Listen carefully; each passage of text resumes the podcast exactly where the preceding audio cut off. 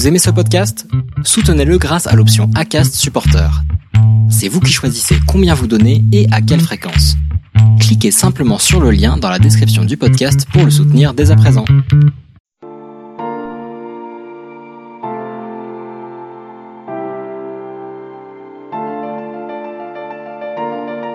Embarquement immédiat, tout un monde de passionnés. Embarquement immédiat avec Thierry Jensen. Je suis Charles Briet, coach et entrepreneur. Je pars chaque semaine à la rencontre des passionnés dans le monde entier. Ceux qui font de leur passion justement le sens de leur vie. Je parle de gastronomie, d'art, de sport, de musique, d'entrepreneuriat, de spiritualité ou d'écologie. Toutes les choses qui font sens pour moi et au final qui rendent la vie passionnante et stimulante. Embarquement immédiat podcast est la marque de notre appétit pour les rencontres inspirantes lors de nos voyages. J'espère que vous l'apprécierez. En cette période de confinement, j'ai voulu prendre du recul sur les événements que nous vivons et vous proposer cette rencontre exceptionnelle avec Thierry Janssen. Pendant plus de 30 ans, il s'est efforcé de soulager la souffrance et de favoriser la guérison d'autrui. Chirurgien, psychothérapeute et finalement accompagnant psychospirituel, Thierry Janssen, auteur de plusieurs best-sellers consacrés à une vision plus spirituelle de la société, nous apporte son regard sans concession sur les événements actuels. Vous le savez, avec notre podcast Embarquement immédiat, j'aime aller chercher ce qui fait sens, ce qui passionne mes invités au point d'incarner leur vie. Thierry Janssen n'a jamais aussi bien incarné notre ADN, en consacrant sa vie au partage et à la transmission. Thierry Janssen va vous inspirer et bousculer vos certitudes. Retrouvons notre discussion. Merci Thierry d'être avec nous. Nous devions nous rencontrer chez toi à Bruxelles. Les événements ont décidé autrement et nous réalisons aujourd'hui cette discussion à distance. Peux-tu nous expliquer qui tu es? Et ce qui fait sens pour toi pour comprendre ton cheminement et comment toutes tes expériences de vie t'ont permis de faire ce travail sur toi pour mieux t'ouvrir aux autres. Je relisais ton livre, écoutais le silence à l'intérieur, et je trouve que le passage, page 59, est plus que jamais d'actualité. Je te cite, Toute crise est une invitation à faire un choix. Nous pouvons alors continuer de penser et de nous comporter comme nous le faisions jusqu'alors, au risque d'aggraver la crise à laquelle nous sommes confrontés. Ou bien, nous pouvons faire l'effort d'identifier les causes de celle-ci et mettre en place d'autres façons de penser et de nous comporter pour sortir de l'impasse et inventer une nouvelle réalité. Je trouve que la crise que nous vivons doit nous faire réfléchir justement sur, euh, les choix de société que nous voulons pour nous, pour nos enfants. Alors dis-nous qui tu es, Thierry Janssen. Quand on me demande de, raconter mon parcours pour comprendre euh, l'homme que je suis aujourd'hui, ma manière de penser, de, de m'exprimer, euh, moi j'aurais plutôt tendance à dire que l'intérêt de raconter son parcours, en ce qui me concerne en tout cas, c'est pas pour comprendre qui je suis devenu, c'est pour comprendre qui j'étais tout au début. J'ai vraiment cette vision-là, mais c'est plus qu'une vision, c'est vraiment l'expérience que j'en fais au quotidien, c'est que ce parcours, qui est le mien, qui est, on en a chacun il est juste là pour révéler ce qu'il y avait tout au début. Si je retourne dans le passé, j'ai la chance d'avoir une, une, mémoire assez euh, précise de mon enfance, très très loin, et euh, vers l'âge de deux ans, je me souviens de scènes très très précises. C'est impressionnant parce que mes parents m'ont toujours dit mais comment tu sais ça? Mais, en même temps, je, vois bien l'enfant que j'étais. Et quand je regarde les enfants aujourd'hui, je vois bien que j'étais comme tous les enfants, c'est-à-dire euh, très pur, plein d'amour, euh, avec plein de bon sens. Fois les amis de mes parents, quand j'avais 7-8 ans, venaient me parler de leurs difficultés, dans leur couple, et je les écoutais, puis je disais une petite phrase qui était pleine de bon sens, et du coup ils revenaient parce qu'il y avait une sorte de sagesse. Je crois que tous les enfants s'en font d'eux, euh, parce qu'ils ils ont une source qui est encore très très visible en eux. Il n'y a pas cette personnalité qui s'est construite dans la peur, en réaction, avec toutes sortes de comportements que j'appelle névrotiques, en, en prenant le, la peine de, de, bien préciser ce que j'entends par névrotique, c'est à, savoir euh, tous ces comportements que nous développons pour éviter ce qui nous fait peur, ce qui nous, ce qui nous blesse, ou c'est vraiment la névrose ça. Ouais, c'est complètement ça. C'est enfant, on, a ces absences de filtres, tous les fils qu'on construit au fil du temps, hein, euh, sur, au fil des expériences en fait, euh, bonnes ou mauvaises, sur les gens, sur les choses, et puis tous les jugements qu'on peut se bâtir et qu'on peut construire. Mais y a, en fait, on est dans la conscience au départ. Et, et, et, dans mon vocabulaire, je fais bien la différence entre la conscience et le mental. Le mental d'un enfant est peu développé puisque même son cortex cérébral n'est pas terminé dans, dans, dans, dans, sa complexité et donc il, il n'a pas cette capacité d'analyser, de, de, comparer, de juger, de commenter, voire de se raconter des histoires qui sont en dehors de la réalité. Il est d'abord dans la perception immédiate de ce qui est, il est dans la conscience. Et, et euh, c'est cette pure conscience qui est capacité de pure acceptation de ce qui est, d'acceptation inconditionnelle de ce qui est, donc d'amour inconditionnel. Tout ce parcours, finalement, quand je le regarde, j'ai 57 ans aujourd'hui, je vais en avoir 58 dans un mois, et je me rends compte que tout le parcours n'a fait que révéler euh, ce qu'il y avait tout au, départ, et c'est comme si c'était un chemin pour revenir à la source. Et, euh, et je peux imaginer, je sais pas quand je mourrai, j'espère, je serai prêt de me refondre dans cette source, revenir à cette pure conscience qui est bien au-delà du personnel, bien au-delà de, de ma petite personne, qui est simplement l'être. C'est cette capacité d'être au monde et de prendre le monde comme il est, de vivre dans ce monde. Mais ce que je veux dire par là, c'est que ce qui compte, c'est de, de voir non pas les faits, mais, mais de quoi étaient habités les faits. Et donc voilà, moi tout a commencé eh bien euh, le 25 avril en 1962, et puis j'ai grandi dans une famille euh, catholique et très jeune, j'ai eu des, des grands, comme des grands élans mystiques. Très jeune d'ailleurs, je, me voyais prêtre euh, parce qu'il y avait ce côté sacré, de sacraliser les choses. Ça me fascinait. Et puis j'ai fait une rencontre euh, qui, qui, a marqué toute mon existence et qui est vraiment la grande rencontre de ma vie à l'âge de 5-6 ans, 5 euh, ans et demi je pense, euh, j'ai rencontré l'Égypte ancienne. Et, et, ça peut paraître bizarre de dire ça parce que hein, euh, c'est pas une personne, mais c'est plus qu'une personne. C'est une civilisation qui a duré plus de 3000 ans et qui était euh, fondée sur le principe de la marte, de la justesse et, et euh, j'ai été profondément impacté par ça en lisant une, un magazine pour la jeunesse dans lequel il y avait un, magazine Tintin en fait, et, il y avait Tintin raconte, il racontait la découverte de la tombe du pharaon tout en Toutankhamon, et je savais à peine lire, mais en lisant ces trois colonnes de texte avec ces deux petites illustrations, le masque funéraire et, et deux dagues euh, retrouvées dans le tombeau de ce pharaon, j'ai été mais foudroyé vraiment physiquement. J'avais cinq ans et demi et j'ai dit mais c'est quoi l'Égypte? Et mon père m'a dit mais tu regardes dans, les dictionnaires si tu veux. Et j'ai commencé à regarder. En même temps à l'époque j'étais un petit enfant très euh, craintif de la vie parce que j'avais un corps un peu déformé, j'étais hypersensible comme, comme vous le disiez, il n'y a pas de filtre, mais là vraiment j'étais d'une sensibilité extrême. Et donc euh, aussi je devais me protéger. Et ma façon de me protéger c'était de me couper, de, de m'exclure. Les autres enfants me faisaient assez peur, ils se moquaient un peu de moi. Et, et donc j'étais pas toujours à l'aise avec eux. J'ai vraiment passé beaucoup beaucoup de temps à, à, à m'intéresser à cette civilisation, à lire des livres d'adultes quand j'avais 6-7 ans.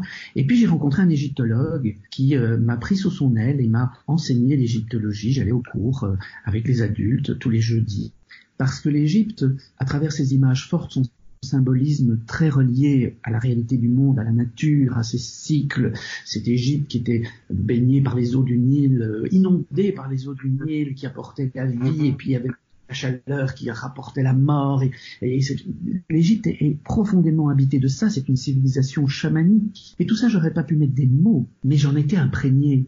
Dis-moi, dis-moi comment cet enfant qui était passionné d'Égypte ancienne euh, s'est dit un jour, je veux devenir médecin, je veux devenir chirurgien. Essaye de nous expliquer ça. Ma mère s'est fait opérer et m'a montré dans le couloir de l'hôpital le chirurgien qui s'était occupé d'elle et j'ai dit je vais faire chirurgien. Et arrivé à l'âge de 18 ans, j'ai choisi la voie de la, chirurgie parce que euh, j'étais vraiment habité d'une intention d'être dans le monde et d'aider. L'égyptologie, ça me paraissait un petit peu poussiéreux et donc je n'ai pas fait mes études de médecine pour devenir médecin, j'ai fait mes études de médecine pour devenir chirurgien. Ce qui veut dire je suis tombé dans un piège énorme d'être parfait. Il fallait que je sois excellent parce que je voulais devenir chirurgien, qu'il y avait un concours, qu'il y avait une sélection des candidats. Donc euh, j'ai sacrifié toute ma... Non, eh, eh, je pense que euh, euh, cette partie que l'on peut qualifier de rigide en nous, elle naît d'un besoin d'être aimé et, et l'enfant qui se demande si il sera aimable avec ce qu'il est et, il sait qu'au fond de lui, il y a des choses qui vont pas convenir. Il croit que le monde, j'ai bien dit, qu'il croit que le mm-hmm. monde des adultes de lui. Je savais pas comment faire pour, pour être aimé et accepté dans mon, déjà dans ma cellule familiale, avec un père qui était assez autoritaire et qui attendait quelque chose de, en apparence moins sensible. Et, et, euh, et du coup, je, je, me suis canalisé pour, pour répondre à ce que je croyais être l'attente. Hein. Je ne dis pas que c'était vraiment la leur, mais moi je le pensais. Et pour masquer tout ça, j'ai vraiment voulu être irréprochable. J'étais un enfant sage, je rangeais la chambre de mes frères et sœurs, je faisais la vaisselle pour, la, pour mes parents. Enfin, parfait. Voilà, je me suis retrouvé à faire ces études de médecine, puis je suis devenu assistant en chirurgie, j'ai fait ce métier, mais, mais il y a quelque chose qui me frustrait énormément, c'était que les gens que j'avais rencontrés à l'université, mes aînés, les, les professeurs, ils s'étaient pas comportés comme des maîtres avec moi. C'est-à-dire que ils m'avaient enseigné de la théorie, ils m'avaient demandé d'apprendre par cœur beaucoup de choses et de les resservir comme ils me les avaient enseignées, mais je sentais bien qu'il n'y avait pas une transmission d'un savoir, d'une connaissance profonde à travers une expérience. Dans mes études de médecine, et j'ai voulu, et surtout lorsque j'ai fait la, spécialisation de chirurgie, euh, c'était la chirurgie des voies urinaires, l'urologie, euh, j'ai voulu très tôt aller dans, un, dans une carrière euh, d'enseignement.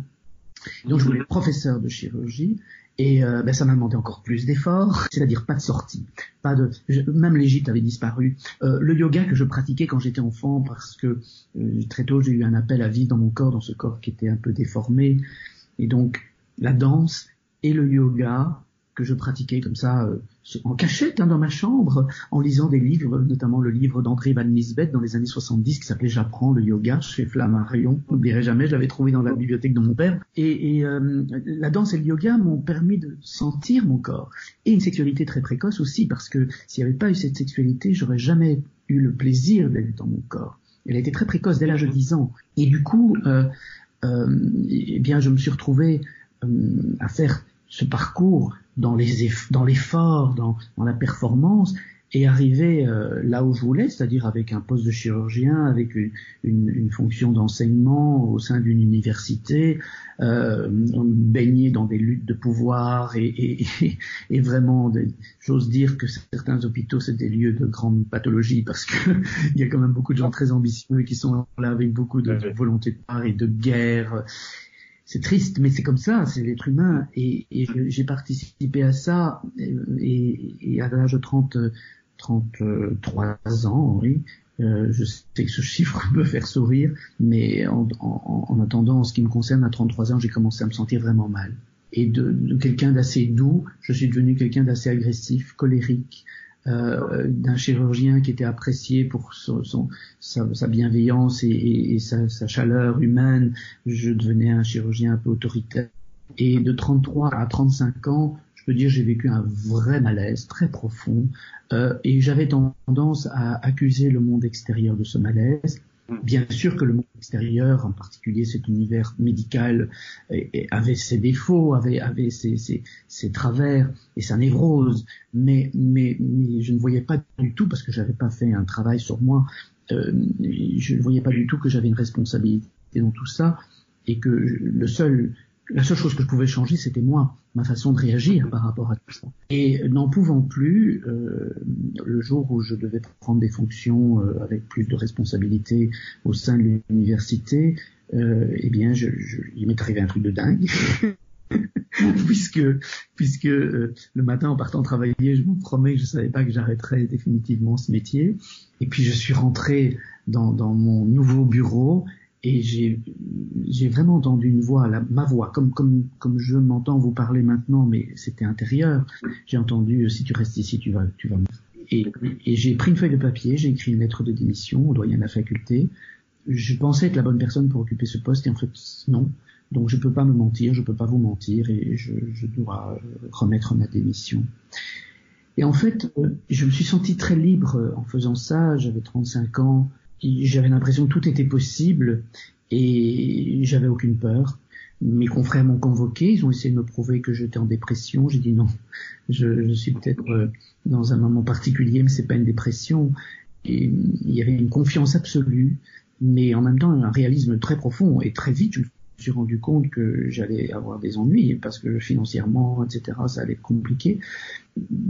Dans ces moments-là, on a sans doute des instincts moi, j'ai entendu parler euh, par une amie du, couturier italien Giorgio Armani qui cherchait un directeur pour euh, la France, pour sa marque Emporio Armani. Ils ouvraient à l'époque au boulevard Saint-Germain à Paris un nouveau magasin, un très grand magasin, un flagship store comme on appelait ça, et dans, à, l'endroit de, de, l'ancien drugstore en face des deux magots. Et ce qui m'a traversé, j'ai dit moi je vais faire ça. Et alors j'avais pas d'intérêt pour la mode, j'aime ce qui est beau et, et mais, mais moi j'ai vécu dans un hôpital en, habillé en pyjama vert, en sabot, euh, j'avais pas d'intérêt pour ça et mais j'avais une envie de bouger, une envie de je croyais de trouver de la légèreté dans cet univers-là euh, et donc voilà, j'ai finalement envoyé une lettre. Je, je, je crois que je suis la bonne personne pour occuper le poste que j'entends vous, vous quelqu'un.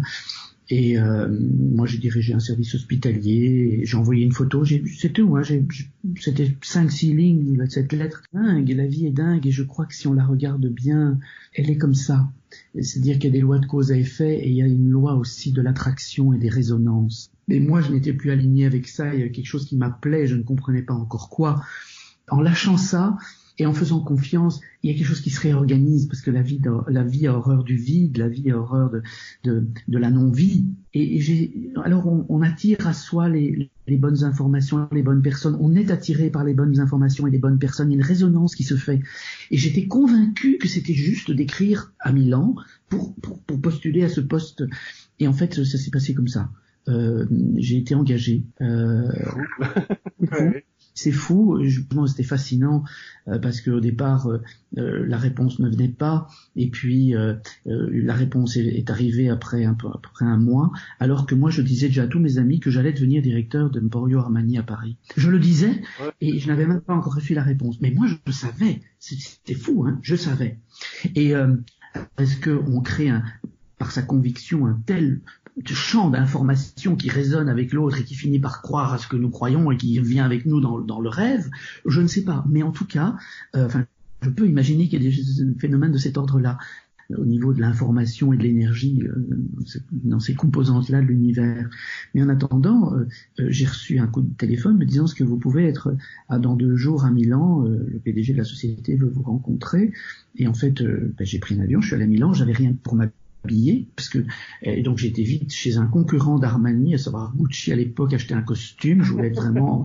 Euh, il m'a dit mais mais pourquoi vous vous arrêtez le métier que moi j'aurais bien voulu faire? Il m'a dit je suis fou, je vais, je vais vous engager. Et, et il m'a envoyé à Londres dans une société chinoise qui importait le prêt-à-porter de luxe pour euh, l'Asie du Sud-Est. Et, euh, et il m'a envoyé à Londres et ces gens, ces Chinois avaient le, la mission de m'apprendre le métier de la mode en accéléré.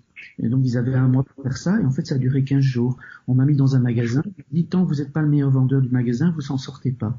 Donc le soir même, j'étais le meilleur vendeur. J'ai vendu, j'ai vendu les gens. Et il y a eu une scène incroyable pour moi, et je la raconte parce que il y a une leçon pour ça. Pour moi, il y a une leçon là. Je, je mettais les aiguilles euh, pour faire un ourlet pour que le pantalon tombe bien et que la personne ait envie de l'acheter. Et on a des ressources en nous. Ça, ça m'a prouvé que c'est parce qu'on fait qui, qui compte, c'est qui on est quand on le fait.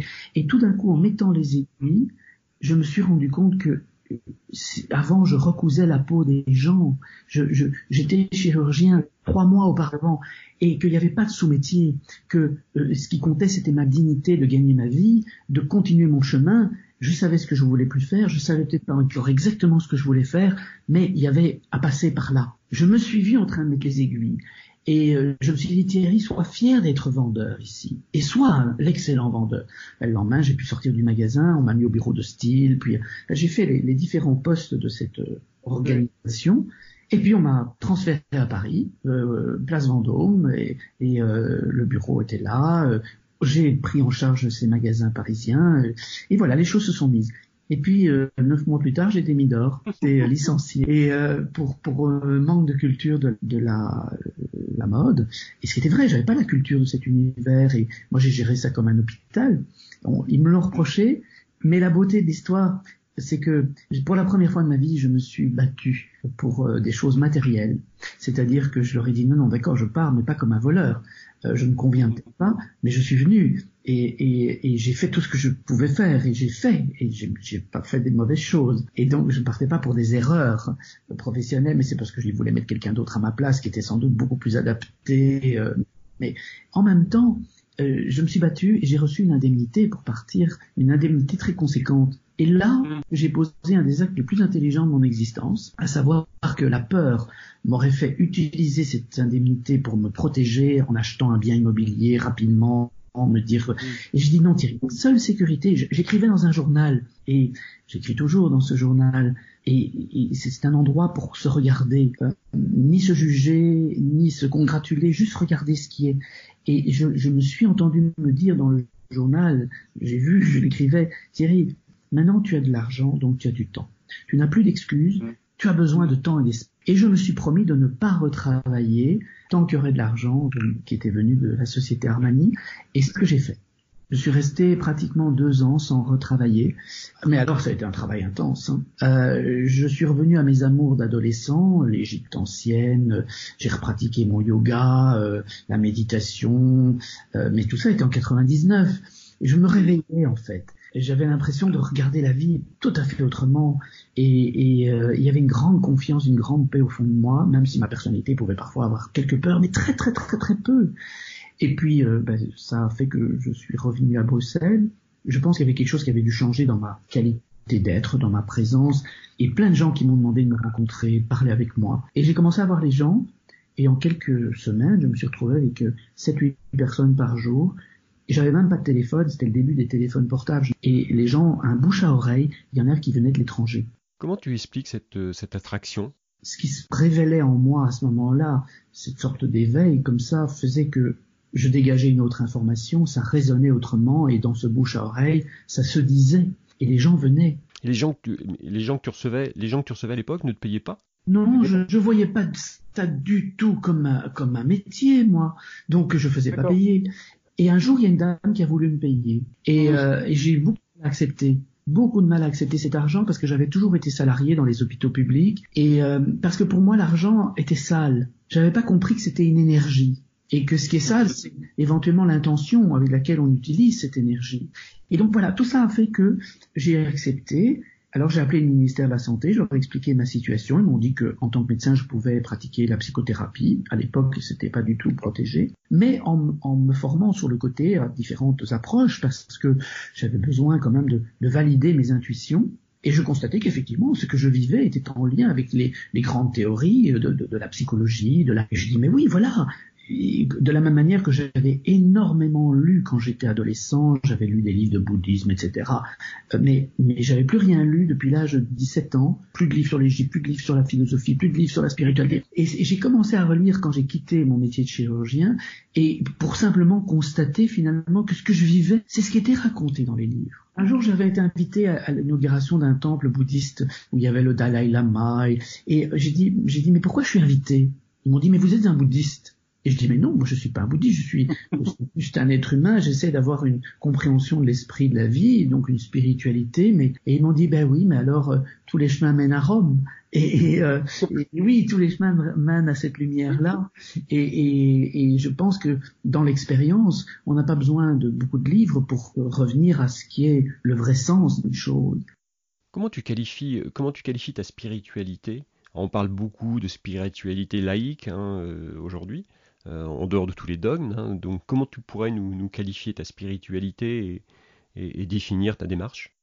Je, ce mot de spiritualité laïque me fait horreur. La laïcité me fait horreur parce que, euh, oui, je suis très clair là-dessus, parce que c'est devenu une religion, la laïcité. C'est une forme d'intolérance. Et mhm. je ne suis pas intolérant ni vis-à-vis de la laïcité, ni vis-à-vis des religions.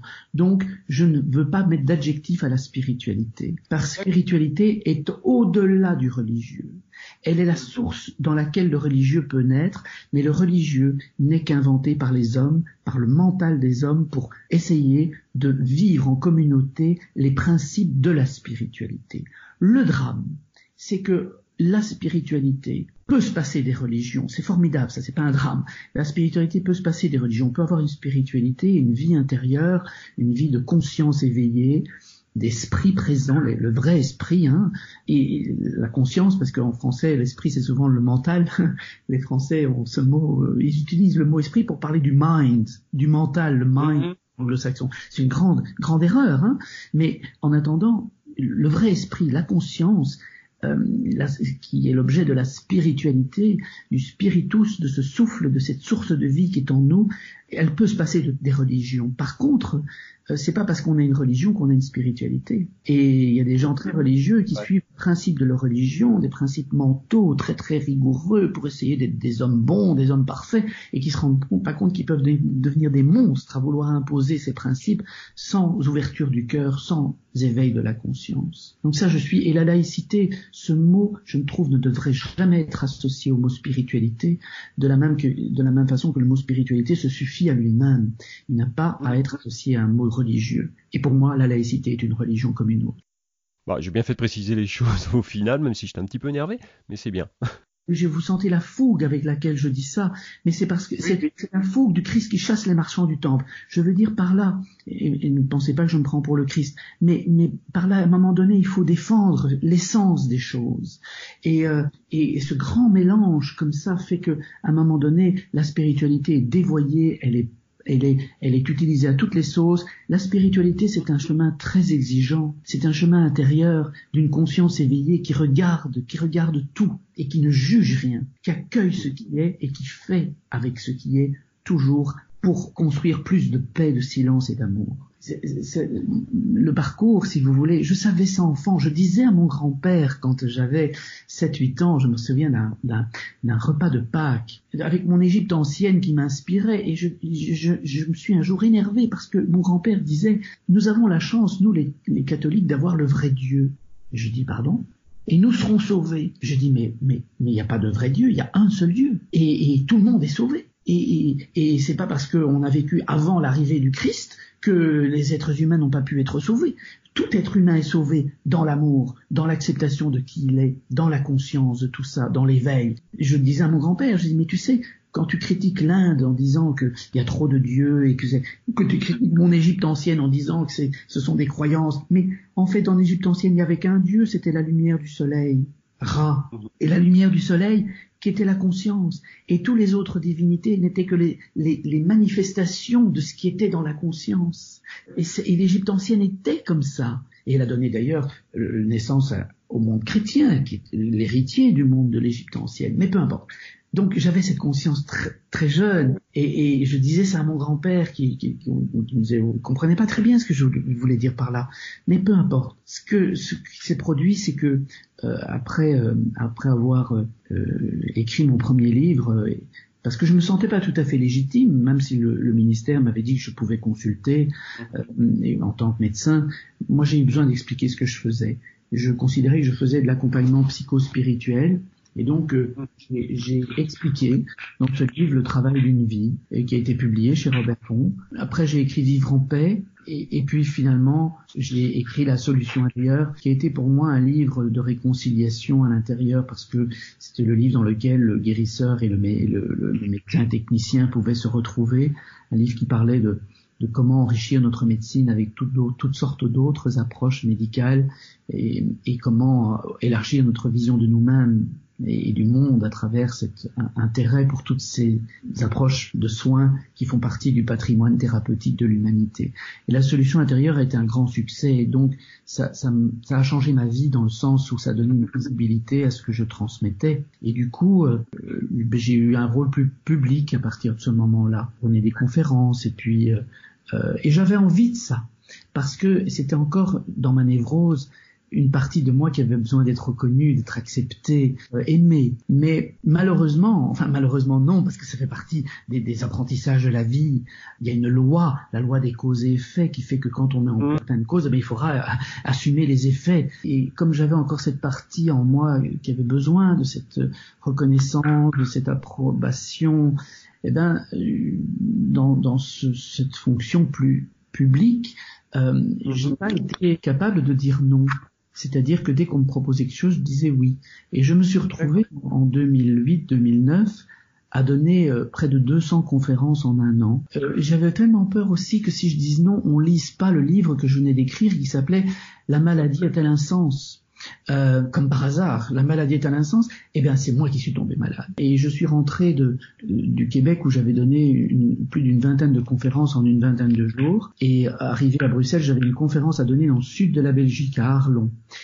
Et tout, j'ai donné ma conférence et deux jours après j'étais paralysé. Et, et cette paralysie qui était en fait la, complication d'un virus de la grippe que j'avais pas bien soigné et qui s'est mis sur les nerfs. Et en fait, cette paralysie m'a appris qu'en fait, oui, j'étais comme tout le monde avec des limites, des besoins, et qu'il fallait que je les écoute, et que j'avais singulièrement manqué de cohérence par rapport à ce que je disais parce que je disais qu'il fallait écouter son corps, j'expliquais ça dans des conférences, je l'écrivais dans des livres et moi j'écoutais pas le mien. Et, euh, et donc j'ai déliré profond et je, ça m'a coûté cette paralysie qui fort heureusement a été prise à temps avec euh, des anti-inflammatoires comme de la cortisone et donc les dégâts mmh. neurologiques n'ont pas été trop importants. J'ai mis un petit peu de temps à retrouver la mobilité dans le visage mais ça s'est ça s'est mis. J'ai beaucoup beaucoup de chance.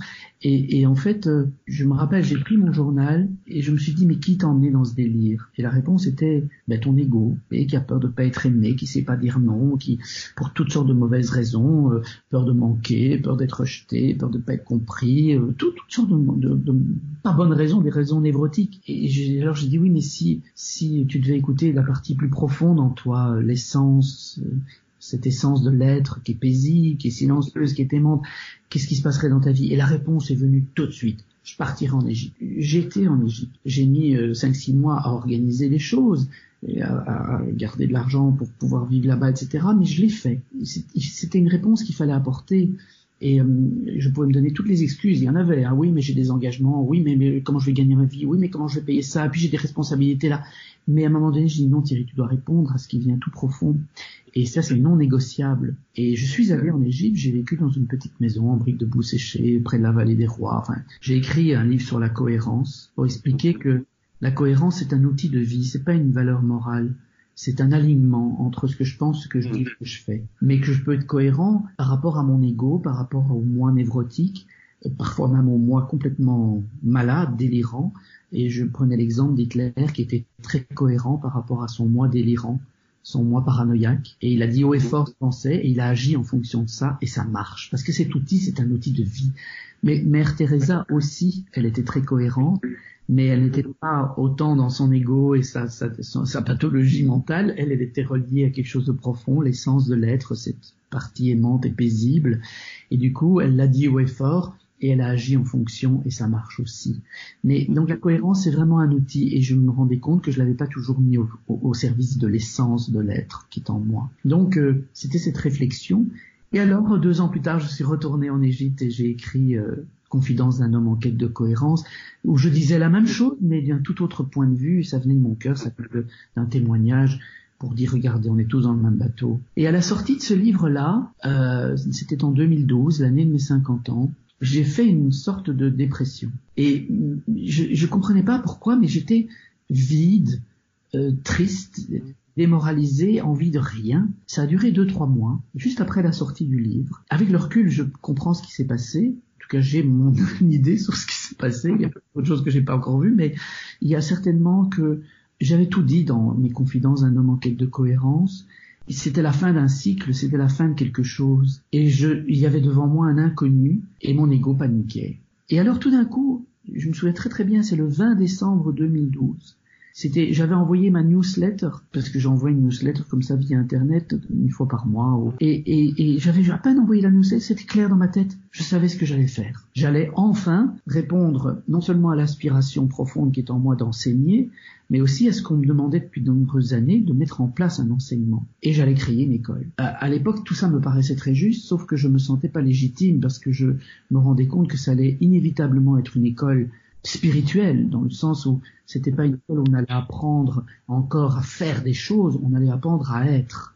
Je, le nom est venu tout de suite, école de la présence thérapeutique, et je la voyais réservée à des, à des soignants, euh, parce que c'était la légitimité que j'avais. Je connaissais ce monde, je pouvais faire le pont entre le monde spirituel et le monde du soin, et, et c'était un monde essentiel, le monde du soin. On le voit maintenant à travers la crise humanitaire et sanitaire que, nous avons, mais mais en même temps, c'est un monde profondément malade euh, parce que parce que les êtres qui qui évoluent n'ont pas été accompagnés dans leur démarche par un chemin spirituel, par un questionnement sur le sens, pourquoi je fais ça, et qui suis-je quand j'utilise toutes ces performances, ces capacités que nous avons aujourd'hui? Et remettre du sens, remettre de, de l'essence dans tout ça, euh, c'était vraiment le projet de cette école. Mais comme je me sentais pas tout à fait légitime, je me disais mais comment comment avoir cette légitimité déjà à mes propres yeux? Et il faut une forme de non pas de sévérité méchante avec soi, mais mais d'intransigeance bienveillante. Et je me suis dit Thierry, tu ne pourras pas être dans ta légitimité tant que tu n'auras tu ne seras pas mis à l'épreuve. Donc pars en retrait. Je suis resté à Bruxelles dans ma vie, mais je me suis interdit de travailler. J'ai de nouveau fait des économies pour pouvoir, je pensais, subvenir à mes besoins pendant six mois de nouveau et sentir si j'avais un espace suffisamment paisible au fond de moi. Et au mois d'avril 2012, alors que j'étais en train d'écrire dans mon bureau, J'étais très stressé parce que je devais terminer un texte, une, chronique pour Psychologie Magazine. Et pour me concentrer, j'ai médité un petit peu parce qu'il y avait du bruit dans la rue. Il y avait un marteau-piqueur qui faisait énormément de bruit. J'ai médité. Je suis revenu à moi, à ma respiration. Euh, j'ai apaisé le mental et tout ce qu'on appelle de la mindfulness, hein, et ceci dit au passage, mindfulness, plein de, c'est pas plein de conscience, hein, c'est plein de mental, c'est plein de, de capacité d'attention, et en s'auto-régulant, cette capacité d'attention apaise le mental. C'est la première étape de la méditation, mais c'est pas encore la pure conscience dont je parle, hein, et, et, même plein de conscience n'est pas très heureux, c'est plein de mind, c'est plein de, de mental. Tout ça pour dire que il y a eu un moment comme ça où, dans cet apaisement mental, j'ai entendu ce qu'il y avait au-delà des bruits du marteau-piqueur dans la rue, au-delà de mon bavardage intérieur, au-delà de mes sensations, au-delà de mes émotions, j'ai entendu ce qu'il y a tout au fond, à l'arrière-fond, le silence. J'ai vraiment entendu le silence. Et, c'était ça peut paraître idiot, hein, je peux paraître peut-être pour un illuminé, mais c'est le cas. Je veux dire par là que tout d'un coup, j'ai compris que le silence n'était pas l'absence de bruit, que le silence est l'espace dans lequel tous les bruits apparaissent et disparaissent. C'est le fond de la réalité. C'est l'écran blanc sur lequel toutes les images sont projetées. Mais quand le film s'arrête, l'écran est toujours là. C'est ce qui reste quand tout est parti. Et c'est au fond de chacun de nous ce silence. On ne l'entend pas, on ne l'écoute pas. Parce que le bavardage du mental tourne sur lui-même. Le moi prend trop de place, l'ego prend trop de place. Et puis j'ai commencé le retrait pour me préparer à l'ouverture de cette école. Donc ça c'était en, en 2013, janvier 2013. Et je croyais qu'en six mois, euh, je serais prêt. Et je me suis épuisé de ce petit jeu-là. Et puis euh, mon retrait qui devait durer six semaines, euh, six mois pardon, a duré trois ans. Et tous les matins, je me levais, je constatais mon mal-être, et, tous les soirs, je me couchais, et rien n'avait changé. Tu as du temps, tu as pris cette euh, année de retrait, voyage. J'ai dit non, je vais pas me divertir. Parce que de toute façon, je baladerai mon mal-être partout où j'irai. Il y a des endroits, je rêverais d'aller, mais non, c'est au fond de moi que je dois aller. Et, et, et, j'ai vu les monstres. Hein. maintenant, je comprends ce que veulent dire ces textes mystiques où ils parlent des monstres dans le désert. Et je les ai vus. Il y a eu un jour, j'ai voulu me tuer. Vraiment, il y a eu un élan d'autodestruction. Et je me suis dit, waouh. Et puis voilà, j'ai traversé ça. Et aujourd'hui, je peux dire, je suis quelqu'un de joyeux. Quant à la personnalité qui reste là avec ses conditionnements, peut s'agiter, peut, peut paniquer, il y a au fond de moi ce noyau qui est au fond de chacun, mais il est là, je le sens, et, mm. il est suffisamment, je, je, crois que la personnalité est suffisamment en, retrait pour le laisser s'exprimer, le laisser montrer le chemin, le, lui laisser inspirer, c'est le souffle, c'est le spiritus qui inspire la vie et qui donne accès à cette sagesse. Hein. Aujourd'hui, je me sens beaucoup plus sage que je ne l'étais il y a quelques années, et c'est cette sagesse qui n'est peut-être pas encore accompli chez moi, mais, mais qu'on parle dans les textes, comme dans les textes de l'Inde, la prajna, la connaissance intuitive, que l'on n'acquiert pas par l'exercice mental de la réflexion, de l'analyse et, et de l'engrangement d'informations. On l'acquiert par l'expérience. Maintenant, c'est clair pour moi. Et, et c'est ce que j'avais dans mon enfance. Mais c'est fait, c'est fait. Ouais, tu retrouves ton enfant intérieur, l'enfant qui était au fond de toi. Je, je, retrouve la source qui savait, la source qui sait depuis toujours. Et donc voilà, aujourd'hui, je ne sais pas si je suis prêt à mourir, si la mort arrivait là maintenant, si je la vivrais sereinement et s'il n'y a pas des attaches de ma personnalité qui s'accriteraient. J'ai accompagné beaucoup de mourants et j'ai vu beaucoup de gens ont un sentiment d'inaccomplissement et s'accrochent à la vie parce qu'il y a quelque chose d'inaccompli. Et j'espère que je pourrais vraiment, si ça devait être demain, me dire c'est accompli. Il faut ouvrir son cœur. Et ça, ça a été pour moi la grande découverte de mon existence. C'est que tant que mon cœur était fermé, je n'avais pas accès. Et la, conscience ne pouvait pas être éveillée. C'est la bodhicitta des bouddhistes. Maintenant, ça a du sens pour moi. Le cœur éveillé. Et, du coup, voilà, je, l'école évidemment existe. Euh, on a des soignants qui viennent de partout en Europe, beaucoup de 75% de Français. Est-ce que tu peux nous expliquer quelle est la démarche exacte de ton école? Euh, Elle est spécialisée pour les soignants, je crois. Est-ce que tu peux bah, nous expliquer un petit peu tous les, enseignements que vous pratiquez au sein de l'école? L'école, elle propose, c'est une vision que j'ai eue au départ et donc j'essaie de permettre à la vision de se manifester parce que euh, j'ai bien compris dès le départ que si mon ego allait être dans le chemin, euh, parce que j'aurais des peurs, peur d'être coincé trop longtemps à l'avance en connaissant, parce que ça c'est une peur pour moi, de, de, de, savoir deux ans ou trois ans à l'avance les dates, euh, ce que je ferai à telle date. Je dois travailler sur cette partie, sur cet ego, sur cette personnalité qui peut avoir ses peurs, ses conditionnements, pour laisser cette vision le plus possible se, se, se, se déployer. Et en fait, la vision de départ était qu'il fallait proposer un travail en profondeur, au départ pour les soignants, comme je disais, c'est vraiment un des piliers de notre société, et moi j'ai la légitimité de m'adresser à lui puisque je fais partie de ce monde et je le connais et je connais sa souffrance de l'intérieur.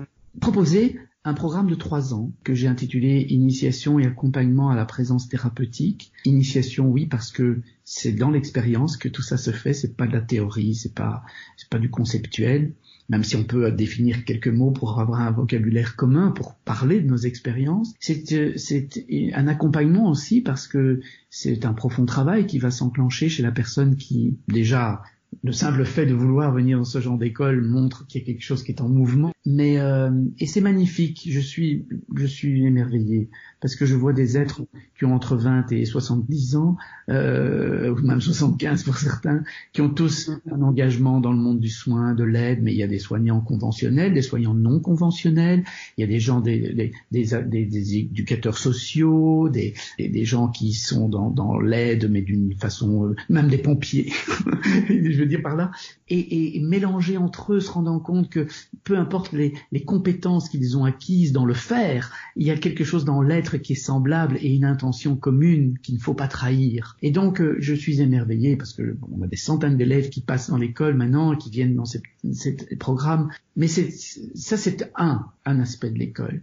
On a une telle demande de gens venant du monde plus euh, le monde des affaires, le monde du business, le monde marchand, euh, que je me suis dit il faut peut-être quand même aussi s'adresser à eux. Et on commence, malgré que c'est l'école de la présence thérapeutique, à accueillir ces personnes qui sont d'autres univers. On a des chefs d'entreprise, on a des, des, des, cadres, on a des employés, on a qui ont une intention claire que dans leur univers, ils vont venir apporter ce qu'ils ont trouvé dans l'école. Et ce qu'ils ont trouvé dans l'école, c'est pas quelque chose que l'école leur donne, c'est quelque chose que l'école permet de trouver en soi, met en place un dispositif pour le trouver en soi.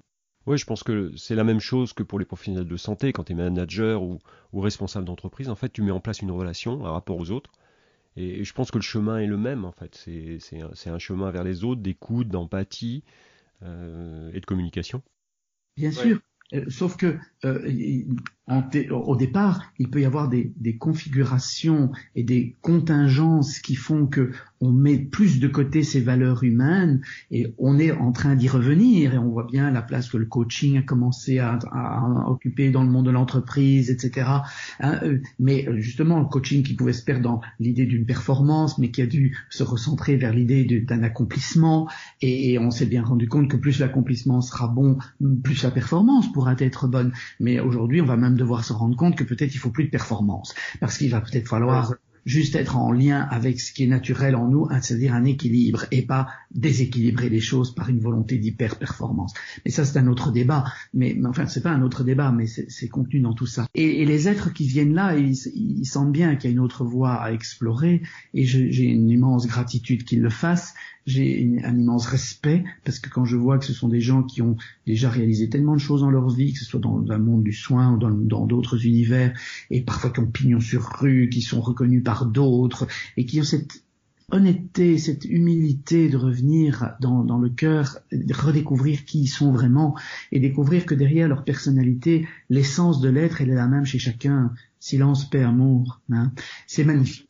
Après, on a euh, dans cette vision de départ, il y avait bien sûr ce programme de trois années. On dit on peut pas le faire en une année, euh, tout condensé. Je dis non, il faut du temps pour intégrer ça. C'est un chemin, c'est une autre dynamique.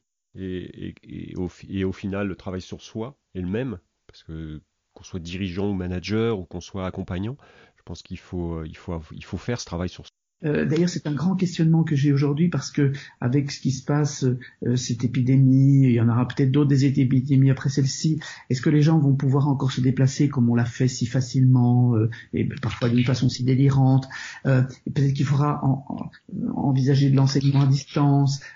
mais, mais tout ça est à réfléchir.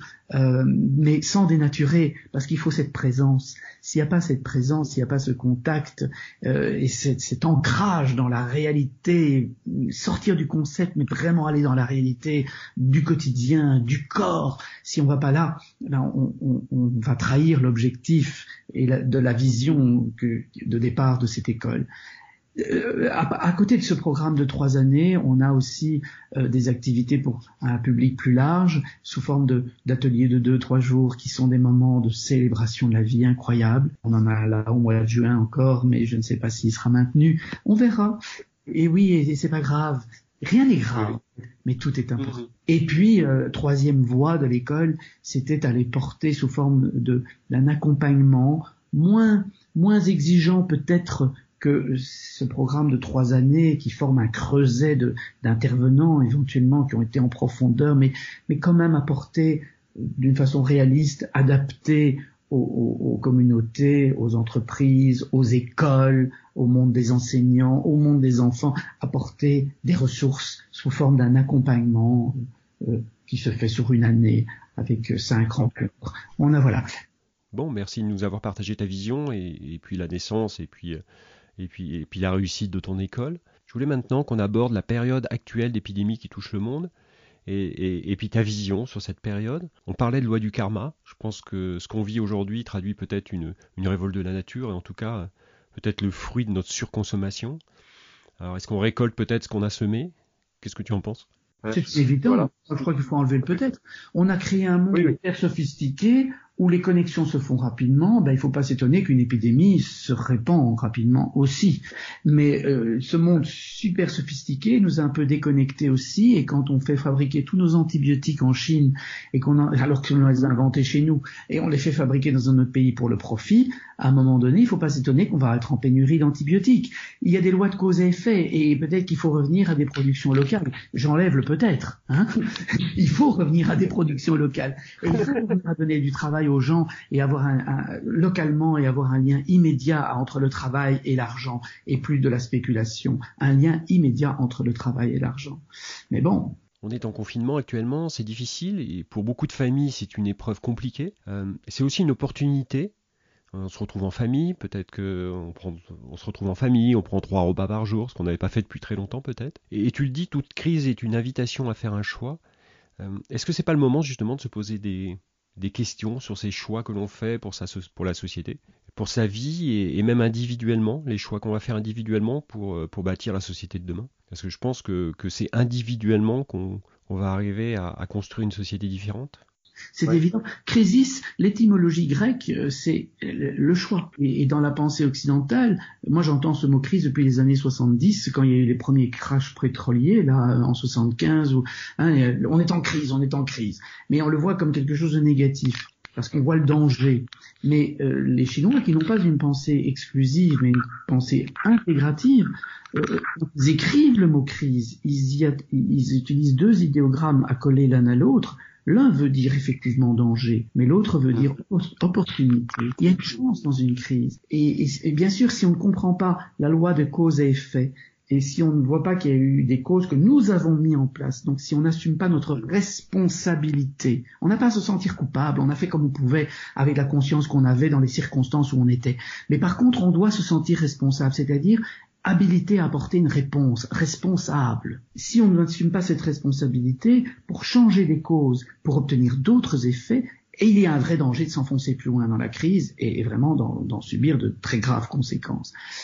Par contre, si on comprend notre responsabilité dans le jeu des causes qui ont donné des effets, alors on peut changer certaines causes et obtenir d'autres effets. Et là, c'est la grande opportunité, c'est la grande chance d'une vraie évolution, d'une vraie transformation. Et il ne faut pas sous-estimer la capacité, capacité de l'être humain à faire ça, mais il ne faut pas sous-estimer non plus la capacité de l'être humain à s'aveugler et à retomber dans son système névrotique. L'autre jour, je parlais avec ma maman qui a connu la guerre et elle me disait, tu sais, on va avoir des tickets de rationnement avec cette épidémie de Covid-19.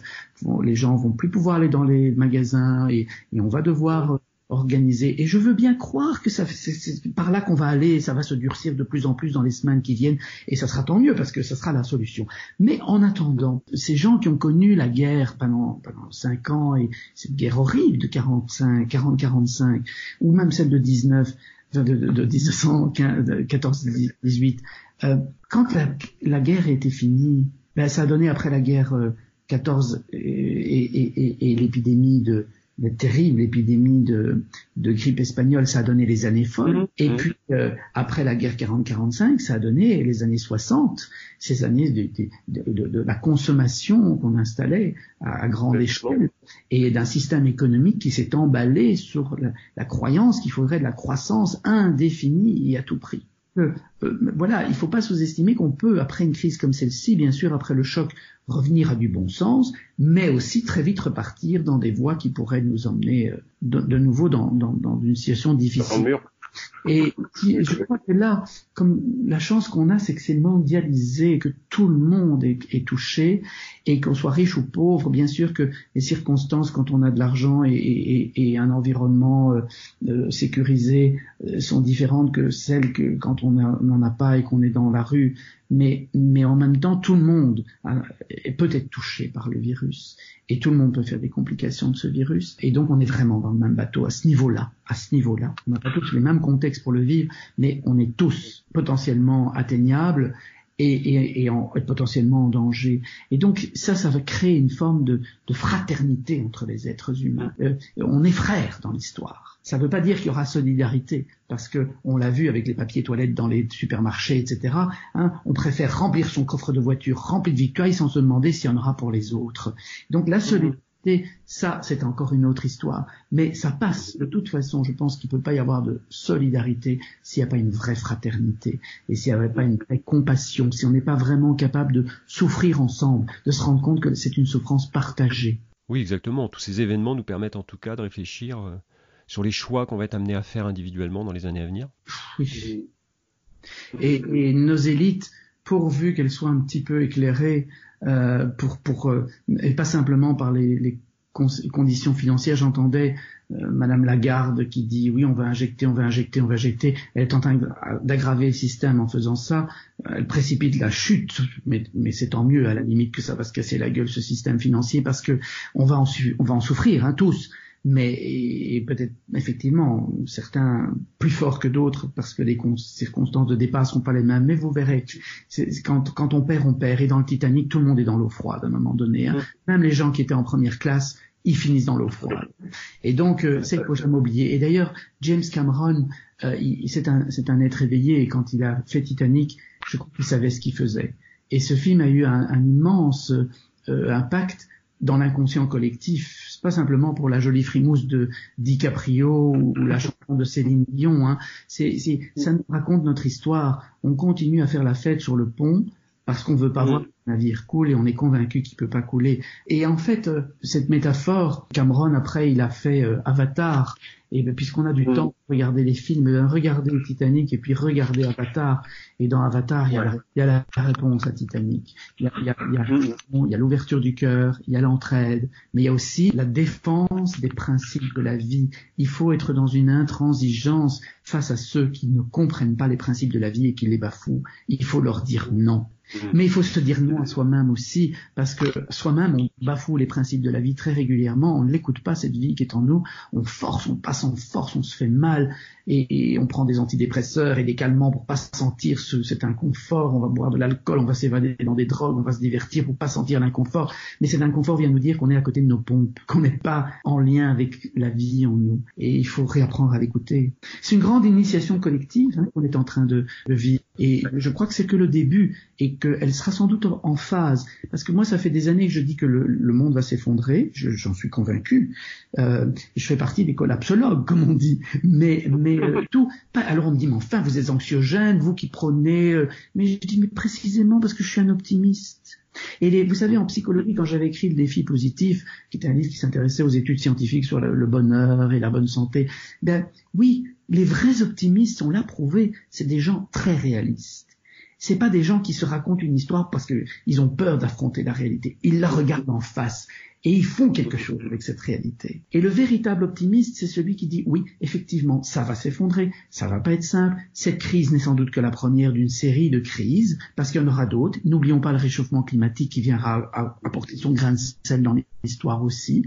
Euh, il y a quelques années, j'avais euh, j'avais suivi euh, un, une conférence très intéressante d'un prospectiviste des communautés européennes. C'était ici à Bruxelles. Et ce, ce monsieur euh, expliquait que quand une civilisation disparaît, elle le fait toujours selon une courbe descendante exponentielle. Mm-hmm. Et quand une civilisation apparaît, elle le fait toujours selon une courbe ascendante exponentielle. C'est-à-dire que deux personnes pensent autrement, ben ça en fait quatre, les quatre s'en fait huit, puis ça en fait mm. seize, puis 32, 64, et ça monte.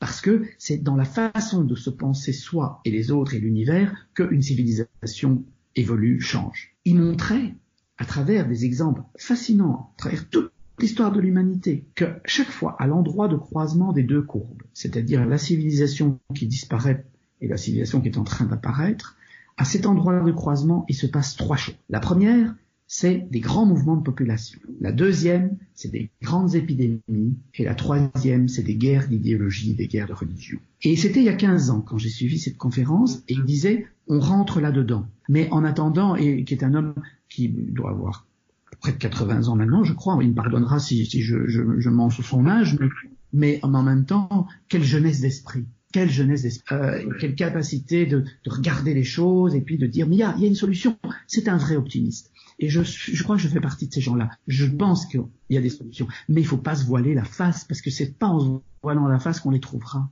Très bien. Les gens qui me, oh, mais votre discours est anxiogène, je dis non. Mais il vous oblige de faire ce petit travail de reconnecter à l'intérieur. Et alors, il ne s'agit pas simplement de dénoncer, il s'agit aussi d'apporter des, des, outils.